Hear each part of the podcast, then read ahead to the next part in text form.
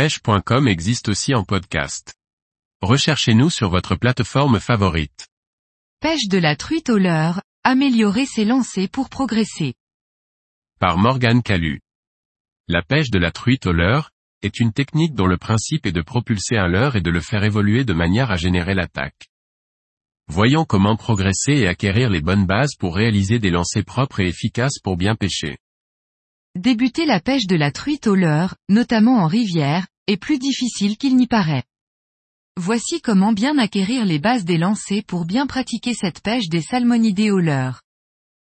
Le premier conseil qu'on pourrait donner serait de commencer, autant que faire se peut, en milieu dégagé. Moins il y a d'arbres ou d'obstacles alentour, moins il y a des chances d'accrocher ou perdre son leurre ou même de casser sa canne. Les lacs de montagne, barrages ou les rivières larges sont idéales pour cela. Le wedding est aussi parfait, car on peut se positionner facilement au milieu d'un cours d'eau pour s'entraîner, avec le moins de végétation possible devant ou derrière soi. Dans la même logique de faciliter les premiers lancers, il faut éviter de commencer par un jour de grand vent. Mon autre conseil serait de commencer par des lancers dans l'axe du corps, parallèle à un plan arrière, avant. Le balancier est parfait pour cela et il permet de solutionner pas mal de lancers sur des postes restreints. Pour lancer loin, je conseille d'avoir la canne derrière son épaule et de faire un mouvement en faisant passer la pointe de la canne vers l'avant. Lancez canne en haut puis vers l'avant rapidement. En cas d'erreur de lâcher, de fil ou de dosage, le leurre partira dans nos pieds ou en l'air. Alors qu'en revers ou coup droit, le leurre peut partir complètement sur le côté, voire même en arrière.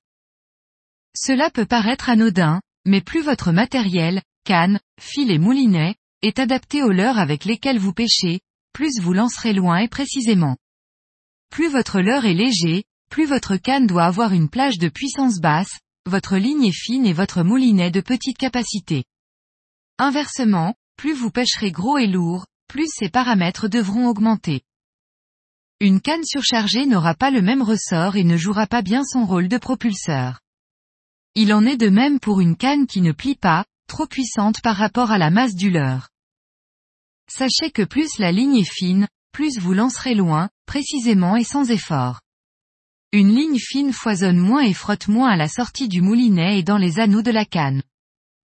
Enfin, un moulinet parfaitement rempli, avec le fil en bord de lèvre, se dévidera parfaitement.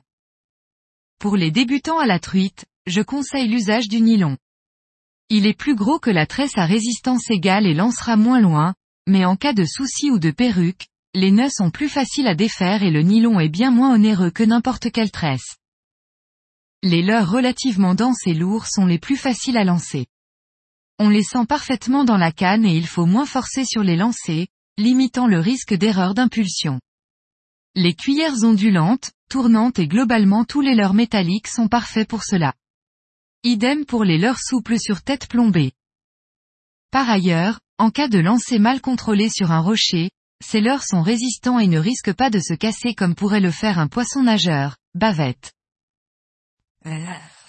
Mon dernier conseil quand on débute la pêche de la truite au leurre et qu'on veut bien apprendre à lancer serait de pêcher vers l'aval. C'est-à-dire de lancer dans le sens du courant. En effet, cela permet de bien sentir son leurre travailler, mais aussi et surtout de garder sa ligne parfaitement en tension et donc de rembobiner parfaitement sa ligne. De cette manière, on évite facilement les perruques dues à un rembobinage hasardeux en pêchant amont avec une ligne mal tendue.